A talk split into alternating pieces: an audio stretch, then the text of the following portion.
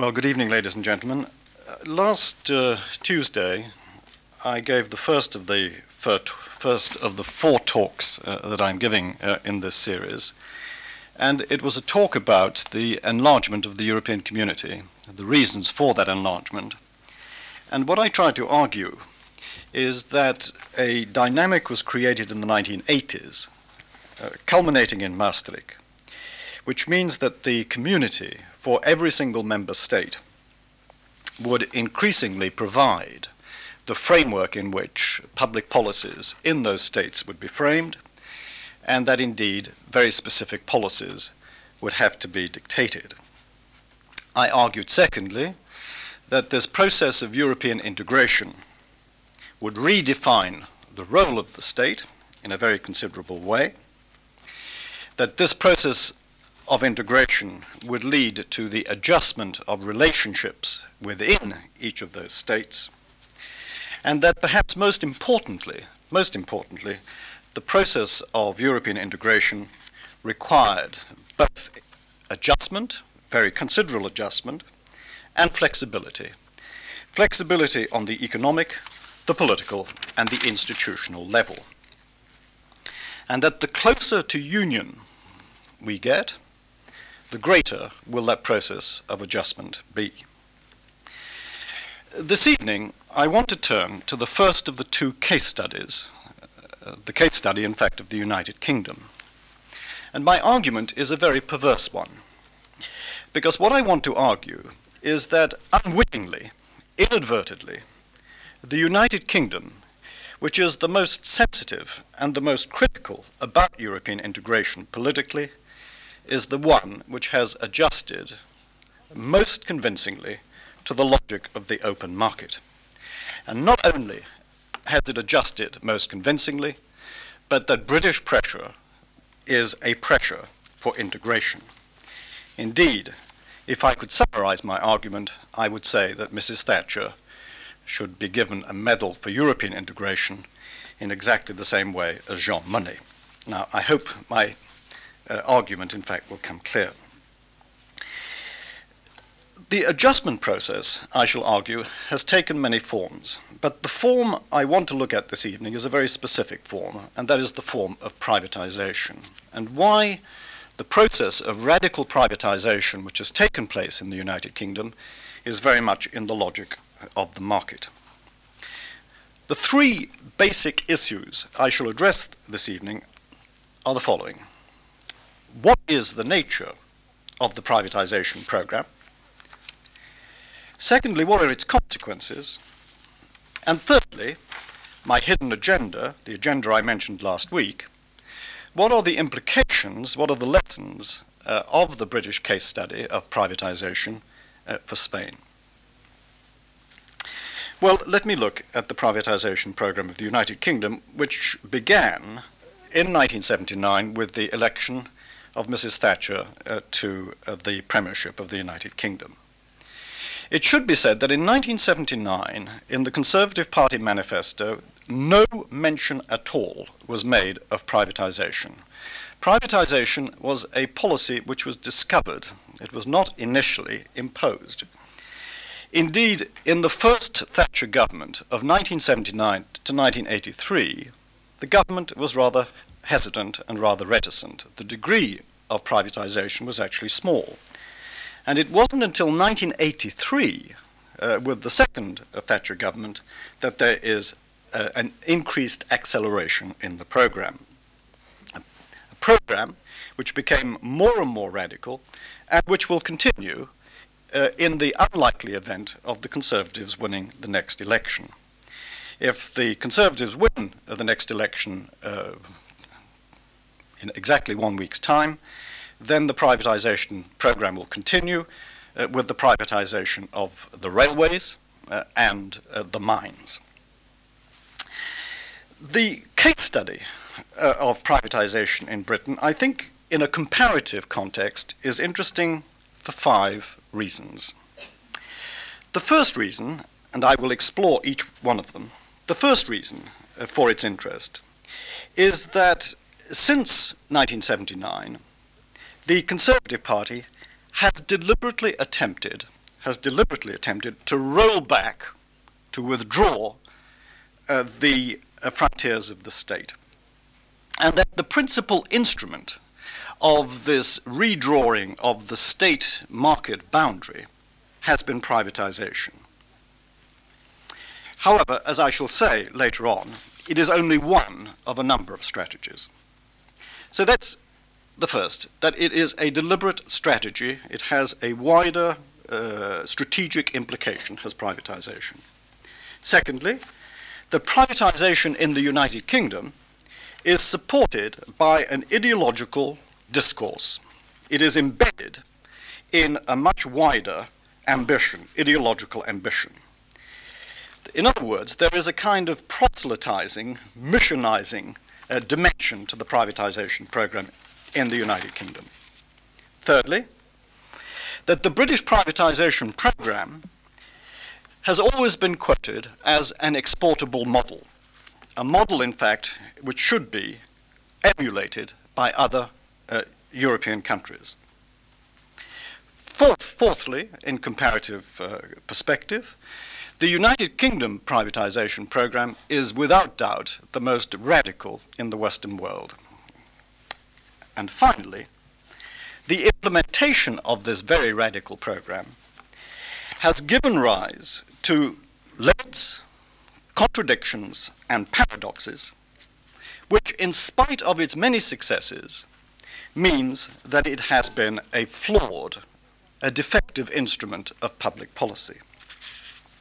Indeed, my general argument is that whilst privatization is desirable, highly desirable in some sectors, it has been riddled with problems. Now, let me look at each of those uh, points in turn. First of all, the privatization is part of a wider strategy of reducing the role of the state. Privatization since 1979 has been accompanied by three other connected strategies in other words, there is a, an overall coherent strategy in which privatization is embedded. The first of those three strategies, accompanying strategies, is what is called in French automisation. It's what Rosanvallon in a recent book has called automisation. What does this mean? It means that there is an attempt not only to weaken the hold of the state, this all encroaching state, but to diffuse power away from state elites to non state elites, so that in areas and sectors where the state had been powerful, you deliberately move away, replace these state agents of public policy by private agents of public policy. The reduction in the role of the state can be seen in the deliberate attempt to slow down the increase in public expenditure. Since 1979, since 1979, the share taken by the state in GNP, in gross national product, has been reduced from 46 to 38 percent. Now that's a very dramatic change uh, in the context of Western Europe. This has meant, of course, generally slowing down, not cutting, but slowing down the increase in the budgets uh, of the state.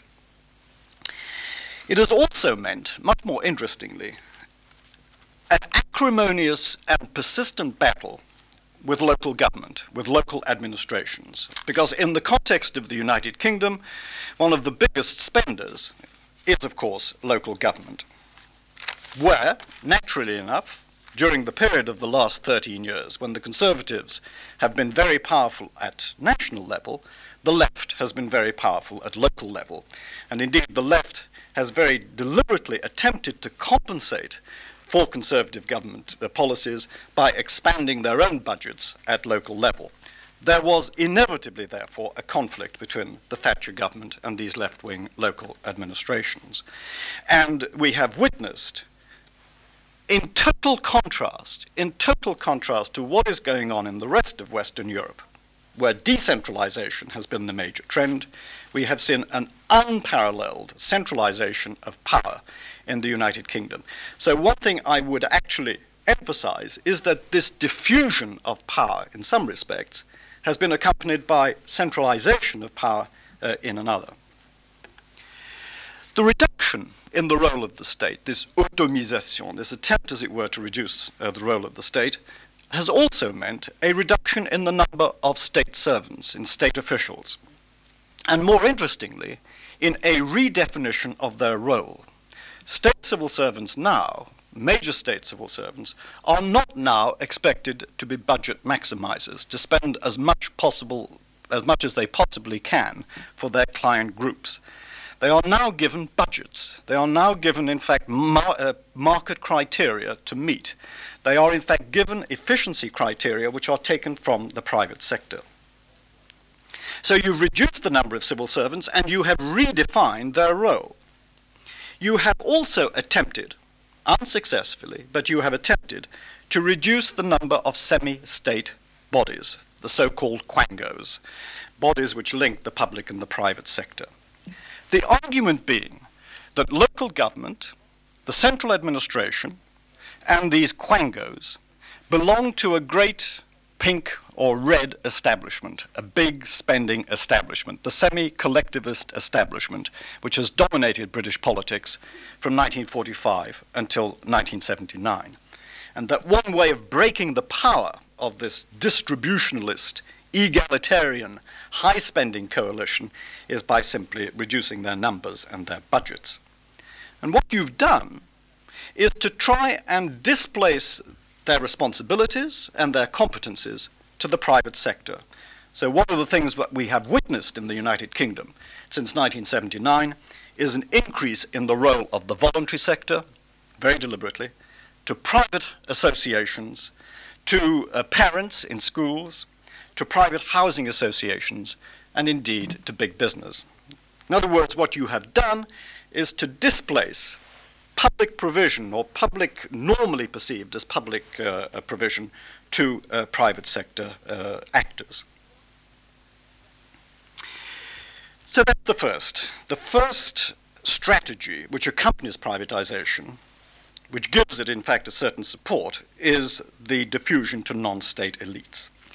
The second strategy which accompanies privatization is deregulation. And deregulation itself is multidimensional. It has, first of all, involved a decrease in certain controls. It should be said that within two weeks, two weeks of the election of a Thatcher government, all exchange controls on money going in and out of the country within two weeks, all those controls were abolished to the horror of the British Treasury. The British Treasury simply did not like this. It should be said that the impact, and I was one of the skeptics, the impact has been wholly beneficial. Uh, a lesson, incidentally, for Spain. The Thatcher government not only abolished exchange controls, it abolished all controls on prices, and it also abolished a great many planning controls, controls in certain areas of the country which had previously inhibited the growth of business. In other words, what Mrs. Thatcher called the state corset, the corset which had been put on uh, initiatives and enterprises, had been singularly loosened. Now, that was one element of deregulation. But there was also other elements of deregulation, notably, in fact, in the labor market, with successive laws every two years, from 1980 to 1990, every two years, we had a major law which weakened the whole of the trade unions and the trade unions' protection of certain uh, rules and regulations at factory level.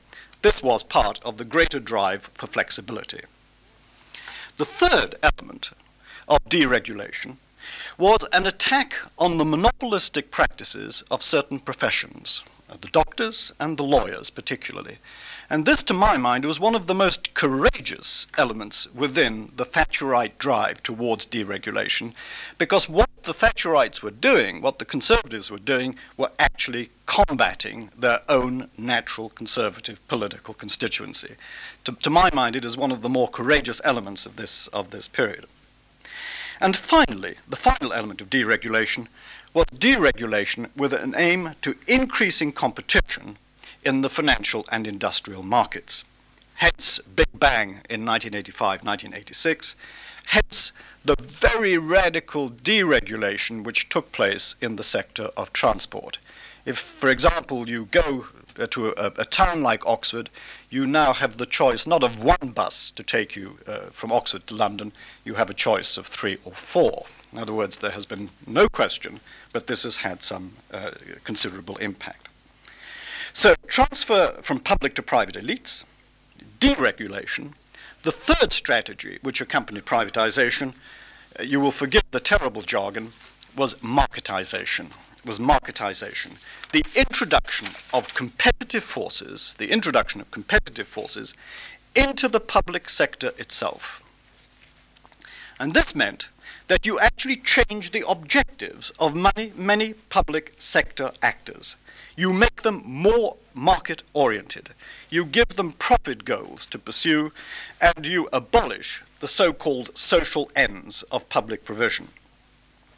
Hence, you decrease subsidies, you make prices in the public sector realistic, you introduce the so called commercial culture into public management, you actually appoint private sector managers to take over the provision of public goods.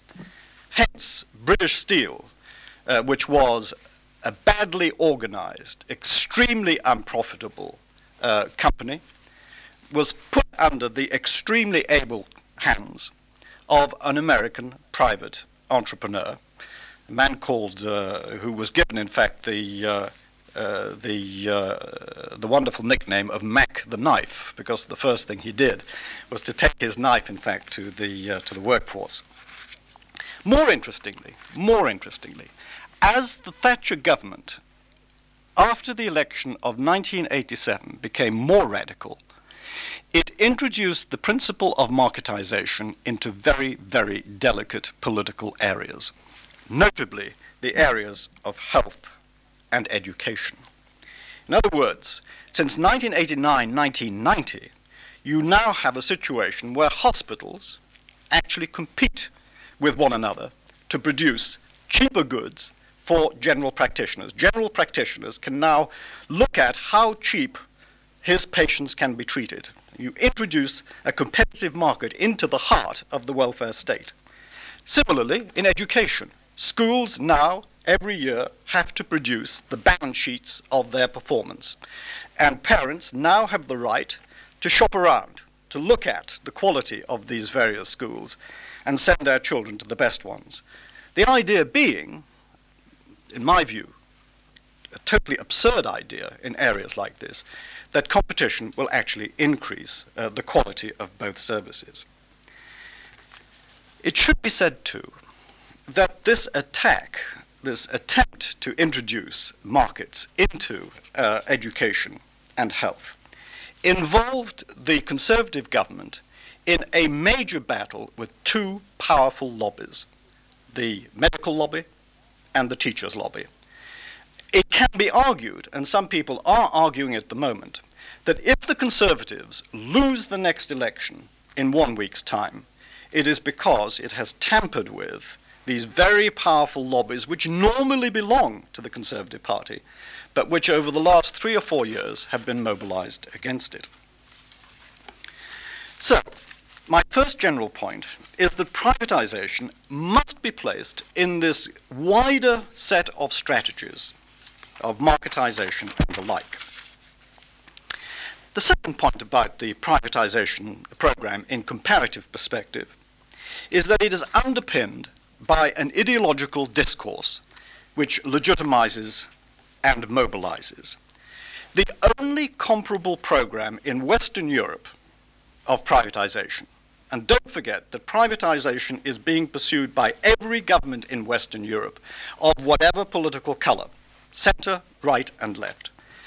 But in striking contrast with every other government, with the possible exception of the Chirac government, which I will talk about next week, in striking contrast, there is a very profound ideological content to the privatization drive. When you look at the privatization programs in Italy, Spain, Portugal, Greece, they are normally, in fact, driven by pragmatic, industrial, managerial, or financial uh, imperatives.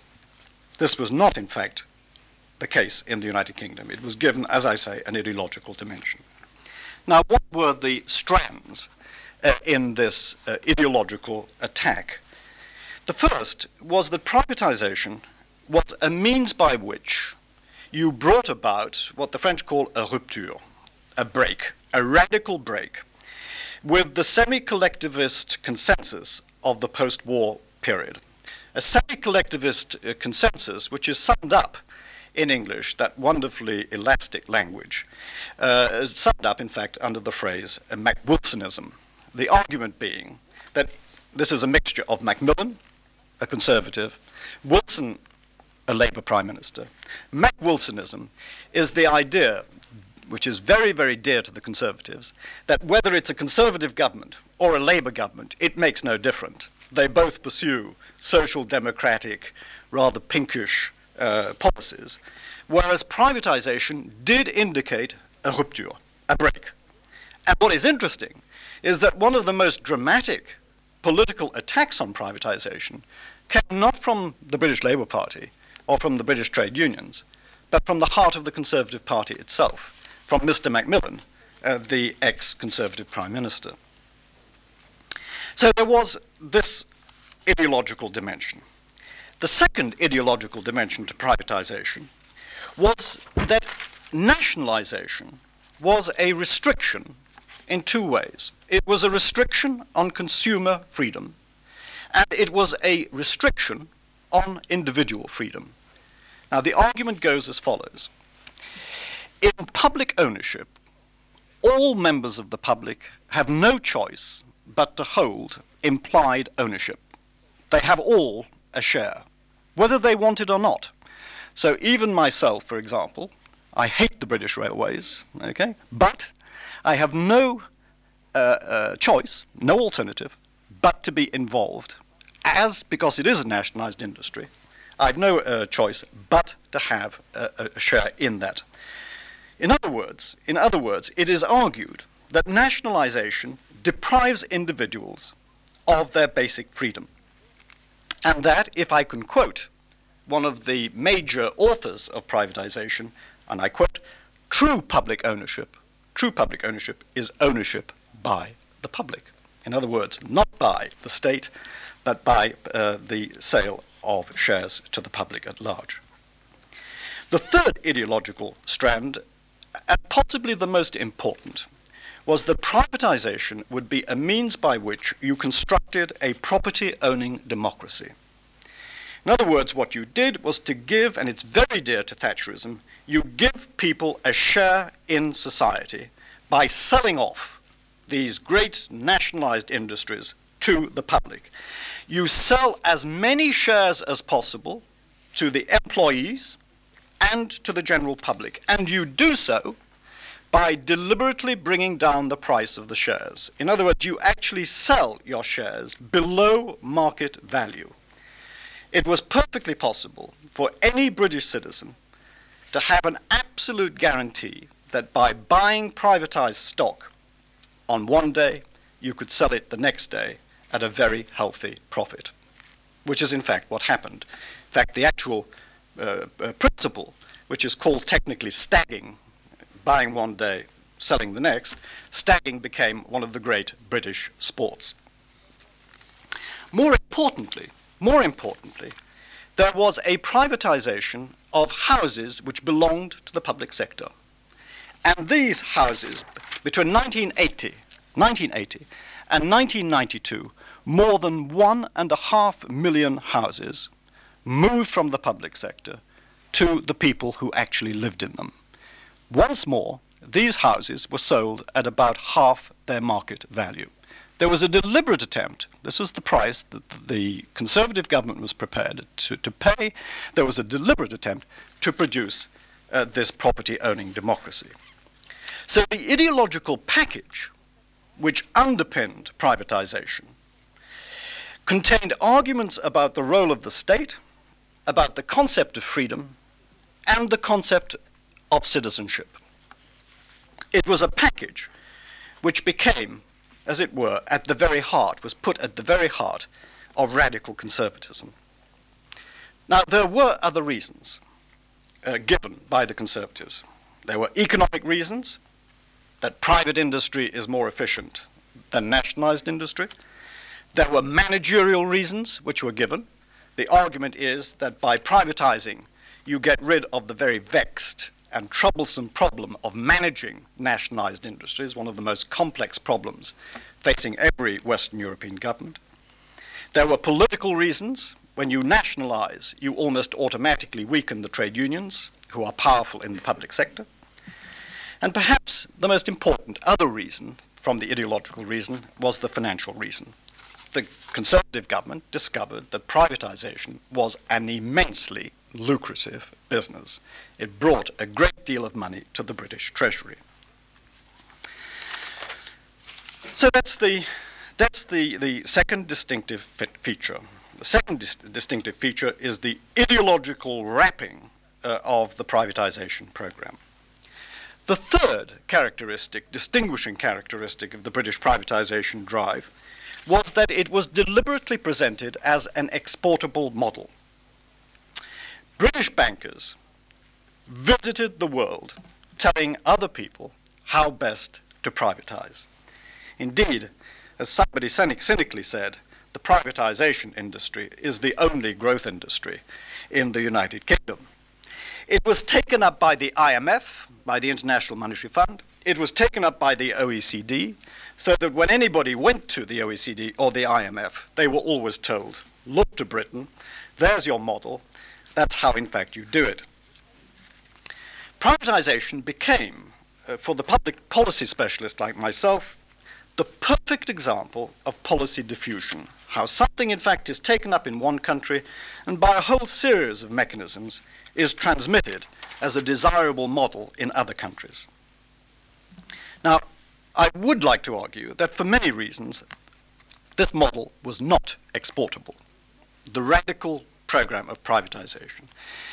It was not exportable because the context of privatization in the United Kingdom was uniquely propitious, was uniquely favorable. The constitutional context was perfect. There are no constitutional inhibitions at all about what you can and what you can't sell. Those constitu constitutional constraints exist in some countries. You had a political context which was perfect you had a government with a very big majority in the House of Commons. So you had no coalition government problems to deal with. You had an institutional context, which was very good, because you had a, an executive domination led by Mrs. Thatcher, who was determined to push through her policies.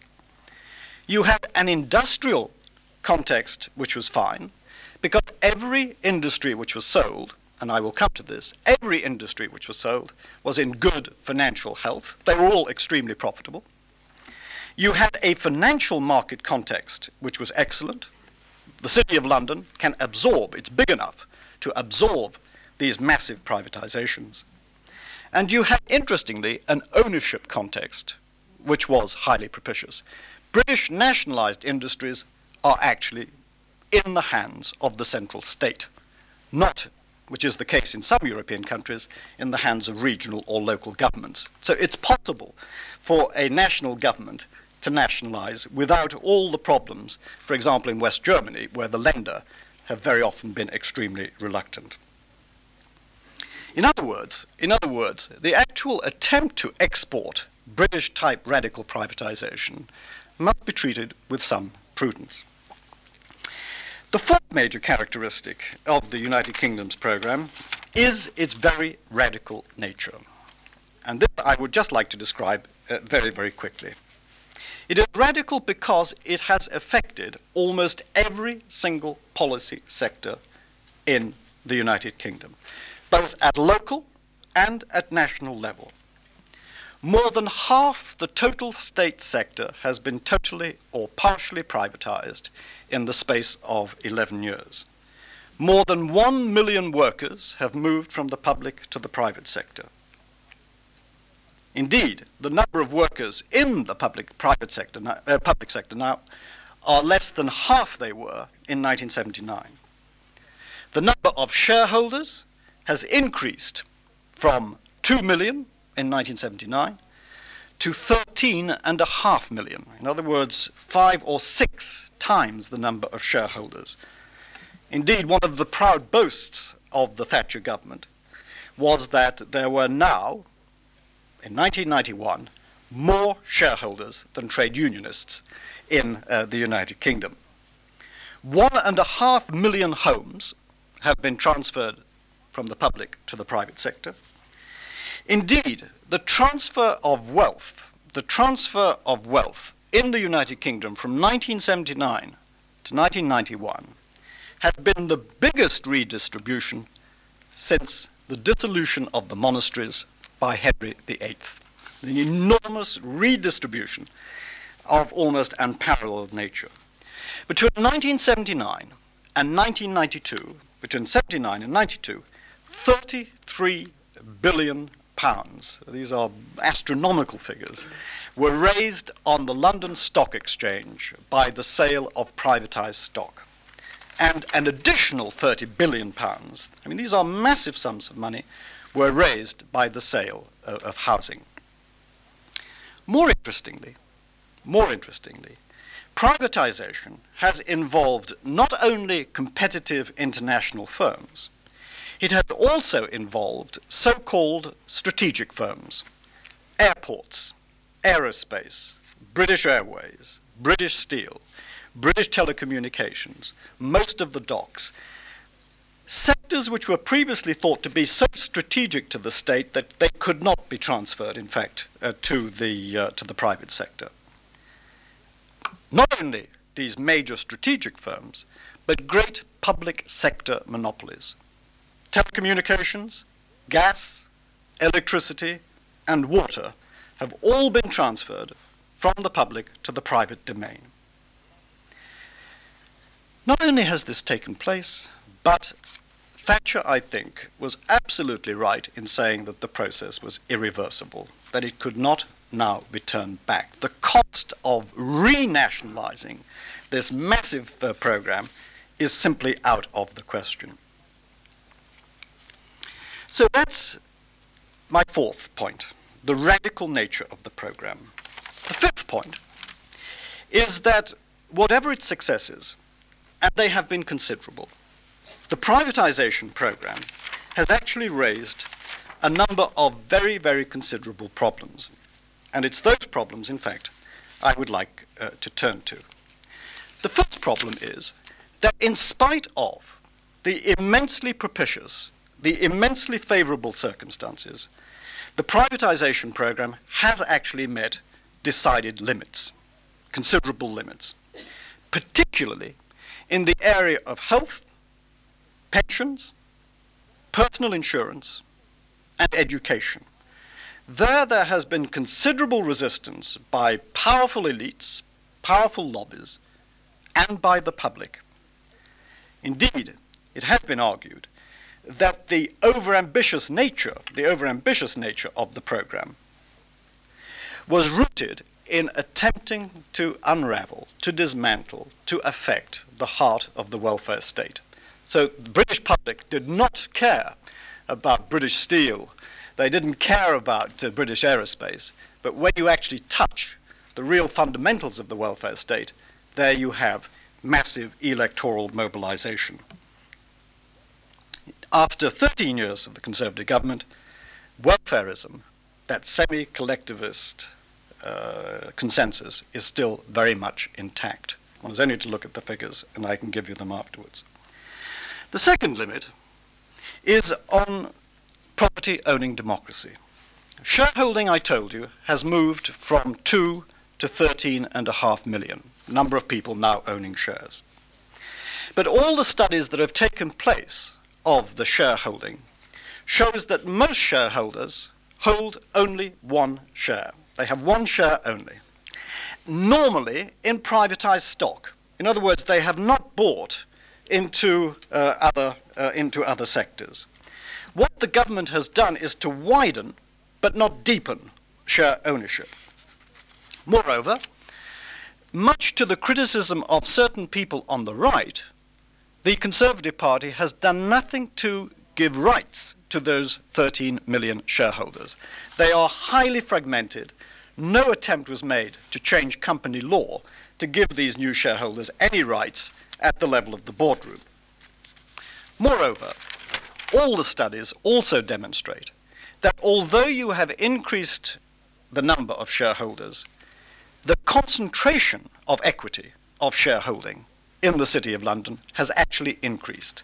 That the big institutional investors, the banks, the insurance companies, now hold a higher percentage of stock than they did in 1979. So that the property owning democracy really does disguise a much more fundamental concentration of capital uh, in the London financial market. The third limit uh, to the privatization program is related to the government's own reticence, its own reluctance to follow the logic of the privatization program. In some cases, the government has actually retained, has kept shares in some of the industries it has nationalized. British Gas, Britoil, British Aerospace, the last two things to be privatized in the United Kingdom, the two great electricity generating uh, companies, the, the government kept 40% of the stock in those two companies. So the government, even in the privatized area, is still a strategically important shareholder. It has, in some of the privatized industries, created a special share called the golden share. And this golden share gives to the state, even in industries which are 99% privatized, gives to the state certain veto rights in particular circumstances. And those veto rights vary from one privatized industry to the other. So the state has withdrawn, but at the same time, it's kept its hand, its potential for intervention uh, there. And moreover, in some of the privatized industries, the state has insisted on having state members on the boards, on the boards of administration. In other words, what the state has done, what the Conservative government has done, is to privatize, but at the same time hybridize. It has made these companies much more a mix of public and private, where authority is not at all clear. And indeed, the, the radical, the really radical right, has criticized the Conservative government by saying what you are doing is creating an uncertain environment. You simply do not know how a future Labour government will manipulate the rights which have been left uh, and consecrated now within the privatized sector. The final limits uh, that can be discerned are very clearly political uh, limits. Very often, the government has actually privatized an industry and then seems reluctant to leave it alone. It criticizes, in fact, its activities. It says it shouldn't do this. Moreover, Moreover, some of those privatized industries are totally dependent upon the state, even though they have been privatized. The best example of this is British Aerospace. British Aerospace is 95% dependent on the purchasing of the British state. The British state doesn't buy from British Aerospace, then British Aerospace is in trouble. So there are limits. Secondly, there are contradictions in the program the need, for example, for a free market, we must have a free market, conflicts with the government's desire to put a cap to stop foreigners from buying too much stock. In some of the private industries, there is a legal limit to the amount of stock that a foreigner can buy. And even when those limits are not legal, the British government has intervened to stop foreigners from buying privatized stock. The best example of this was when British Petroleum was totally privatized. And who buys most of the shares? Tragedy of all tragedies, the Kuwaiti government. The Kuwaiti government, in fact, raised its stake to over 20%. It bought 23% of the stock of British uh, Petroleum. And the British government made very, very clear overtures, made it absolutely clear to the Kuwaiti government that this was intolerable. And in fact, the Kuwaitis were obliged to cut their share back to under 10%.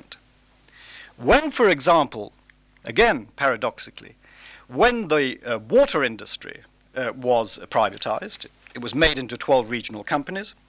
Who became the most interested in these water companies, but our nasty French neighbors.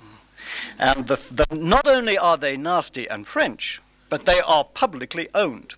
So, publicly owned or public controlled uh, water, co- water companies in France were acting as predators, and the British government, again, in its discreet way, made it clear that we don't mind Americans buying our industry, we don't mind Japanese buying our industry, but not the French. Thank you very much. So that there's the first contradiction, it seems to me, is a contradiction between the nationalistic aspirations of the right and the market aspirations of the right. The second uh, contradiction clearly is the need to raise money. One of the reasons, one of the objectives was to raise money.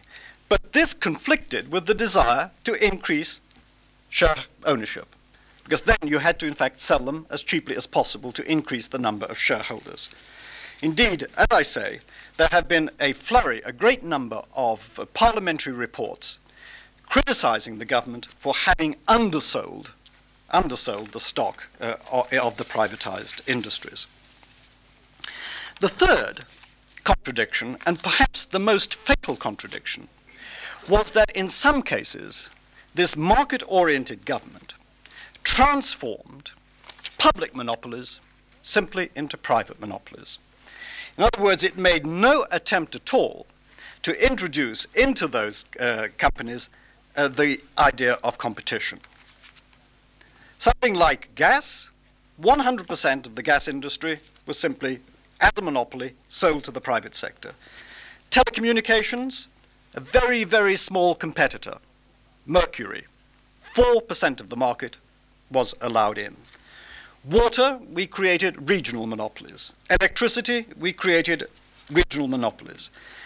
And surprise of surprise of surprise, these terrible monopolies are actually abusing their market power, with the results that actually I shall talk about uh, in a moment. So there are limits and there are contradictions. Finally, there are paradoxes which have emerged from the program. The first is the one, in fact, I cannot resist, is that we now have a situation in some of the privatized industries where the biggest single, the biggest single shareholder is a foreign government. There has been backdoor nationalization, backdoor nationalization, but by foreign governments. In 1990, the British government took five cases, five very important cases, to the Monopolies and Mergers Commission. This is the body which looks at uh, the acquisition of shares. On the grounds, on the grounds that it would not tolerate this backdoor nationalization. And in every single case, in every single case, the British government lost. The uh, Monopolies and Mergers Committee simply accepted it. So what is happening now in the case of European firms, public firms buying British privatized stock, is that the British government is going to the European Commission and saying this is not fair. The French and the Italians can buy our privatized stock, but we can't buy their industry. So, in the name of reciprocity, in the name of reciprocity, the British government is demanding equal treatment. I'll come back to this in a moment. So that's the first paradox backdoor nationalization. The second paradox is that the direct, the so called direct control by the state over nationalized industries, which was more theoretical than real, this has been replaced in some cases by a much tighter indirect control. What has happened in the United Kingdom is that we privatized some big public monopolies. We made them into private monopolies. The private monopolies then abused their power. The result, of course, for political and electoral reasons, regulatory agencies have been established and been given very considerable power. Every day, every day, if you pick up the Financial Times, you will read of the rows, of the battles that take place between the regulatory agencies and uh, the uh, bodies that they are regulating.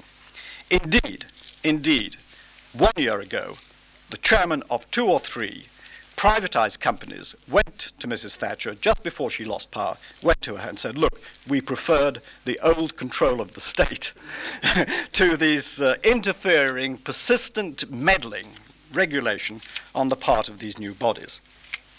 The argument being The argument being, and it is a perfectly justifiable argument, that somehow or another, for political and electoral reasons, the rules of the game are being changed. I bought privatized stock in 1980 on the understanding that the company would be free of this kind of regulation.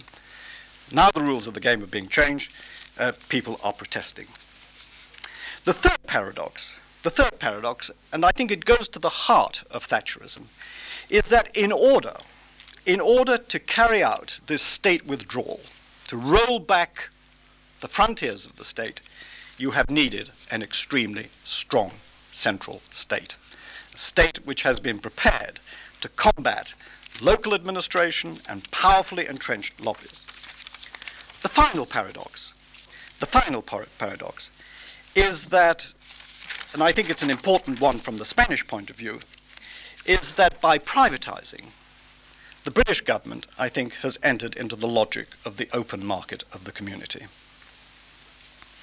That it is now, in fact, a government which is clearly in line with the stipulations of the Treaty of Rome. We now, in fact, have an industrial structure which can be bought and sold by other Europeans. However reluctantly, with whatever degree of hostility, nevertheless, the rules of the game are clear. So the question is, the question is, what in fact uh, are the lessons uh, within the Spanish context? Let me ask just one or two questions. The first question is, how politically feasible is it in a country like Spain to implement a radical program of privatization à l'anglaise on the British lines? Do you have a state which is equipped to do so? And do you have groups which are weak enough to accept it? Secondly, how feasible is it industrially uh, to carry out a radical privatization program? Is the, the Spanish public sector in a good, healthy condition? Does anybody want to buy it, in other words? It seems to me a question which has to be asked. Thirdly, how feasible is it financially in Spain to carry out such a program? Is the Spanish financial market big enough to absorb the sale of this massive public sector? And if it isn't, who will? Will you allow nasty British and French and Italian predators to buy? These raise very delicate questions. Fourthly, in the case of privatization, if you did privatize, would the political class in Spain be prepared to leave these major strategic industries alone, or would they be tempted constantly to interfere? Fifthly, if monopolies in Spain are privatized, has any thought at all been given to the introduction of competition? How do you introduce competition? Or what kind of regulatory regime would be required?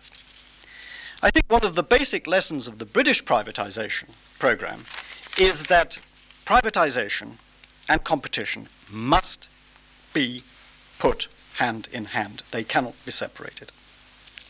I think the logic of the uh, European common market is very simple. Whether the Spanish wish or not to privatize, they are going to be squeezed, they are going to be pressured into major privatization programs. Already, the British are protesting.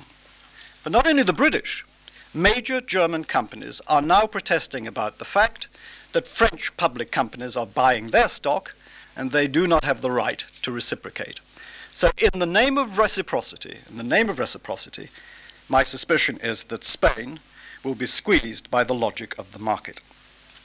The question, therefore, is no matter how problematic privatization is, have the Spanish really thought about the wider implications? Thank you very much.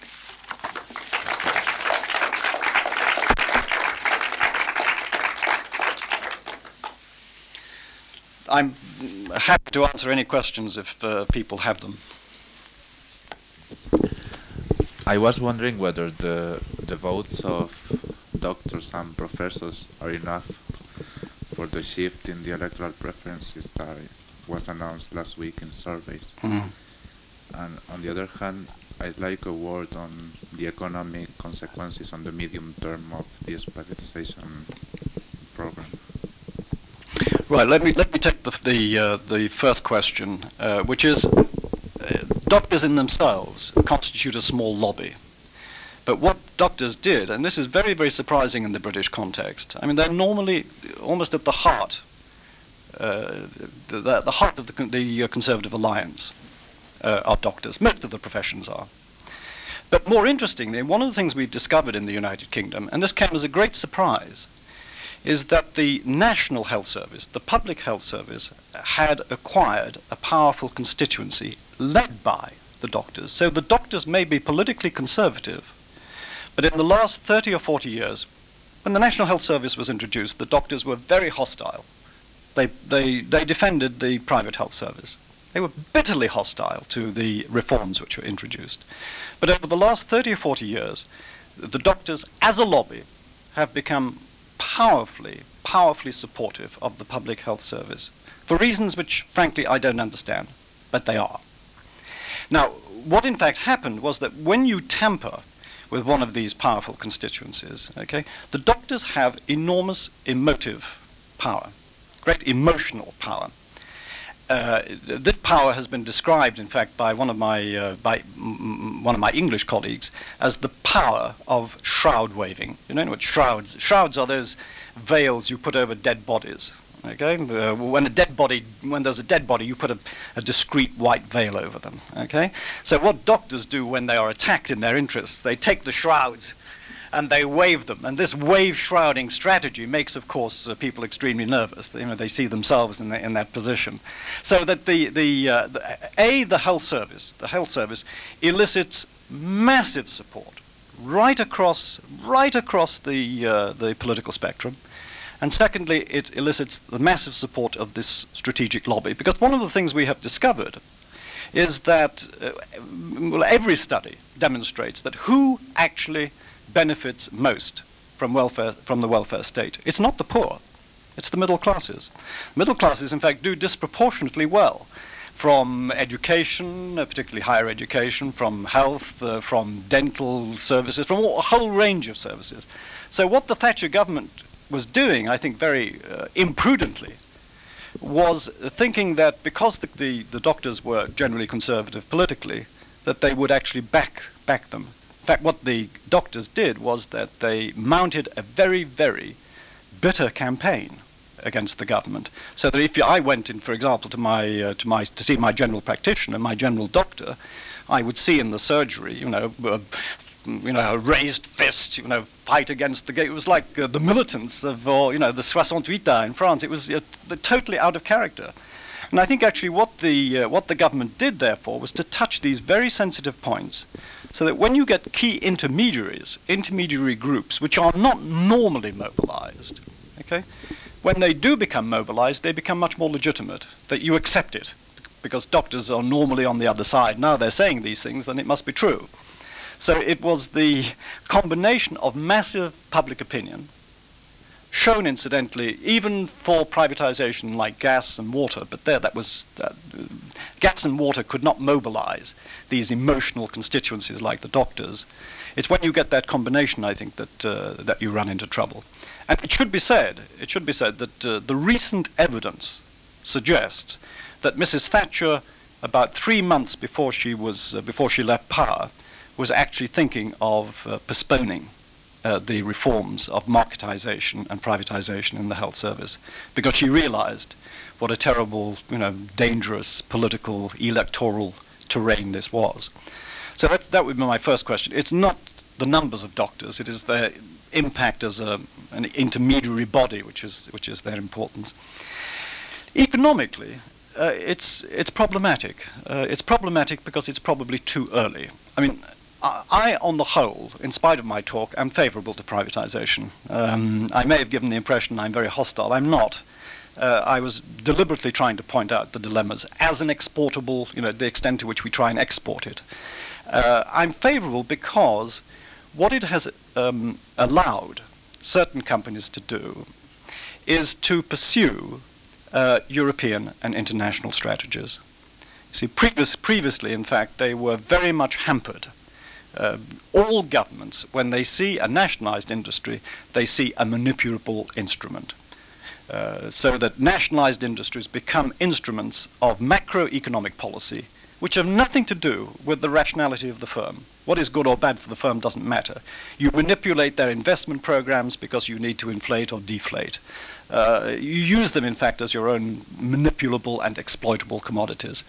Some of those, uh, some of those companies have done extremely well. I mean, I think um, British Airways is now, without any question, the most efficient airways in, in Western Europe, with an international predatory strategy. I mean, a, a strategy which could have been constrained by, by a government.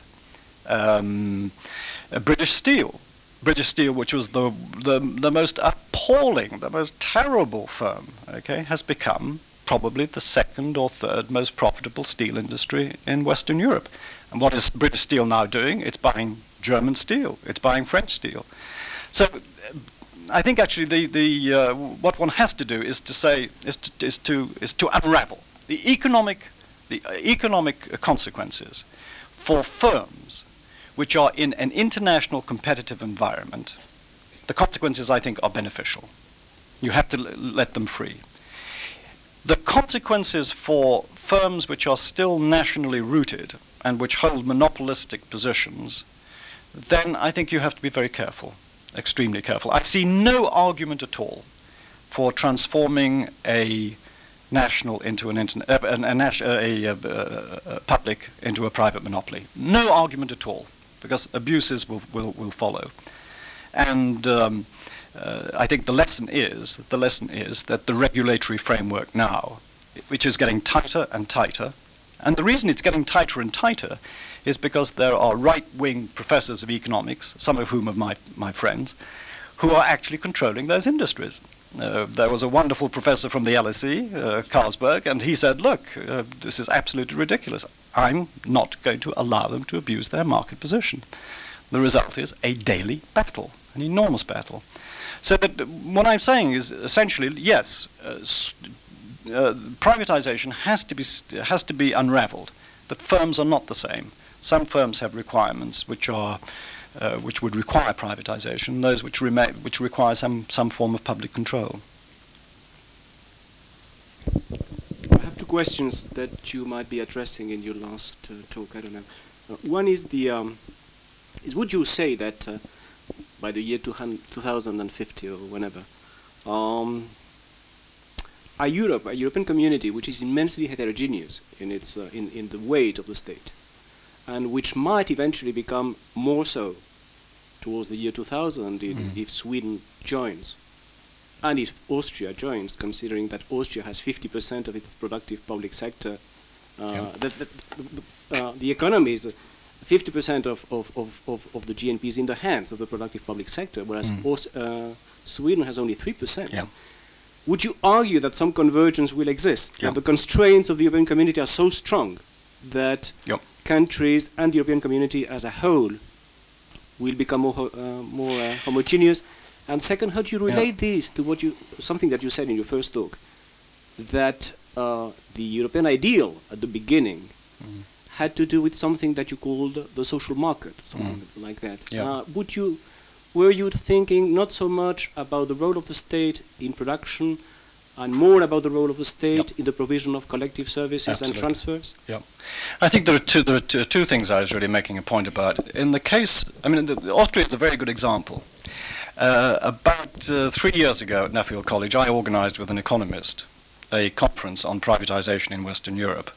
And the person who gave the uh, presentation on Austria, who was a professor in, in, uh, in Vienna, gave a paper. This is, uh, it's there, it's public evidence, you know. He gave a paper on why the Austrians couldn't privatize. Okay, why it was, what were the constraints and the inhibitions and the limitations and all the problems. Okay, and it was, you know, together with the Netherlands, the non-privatizing case studies. In uh, three weeks' time, I shall be organizing another conference on privatization in Western Europe, and the same person, Wolfgang Müller, professor at the University of Vienna, is giving a paper on why we are now privatizing, and so radically. In other words, uh, and often, in fact, it, it's because, you know, there's, uh, there's a lot of work. Why, in fact, is Austria now being squeezed into uh, membership of the community, even though it is uh, emotionally and politically very reticent? It's because of harmonization. It's because many of its goods are now sold on the, in the community, and it has no choice but to harmonize many of its goods. But secondly, because, it's abs- because it, has two, uh, it needs money. It needs money.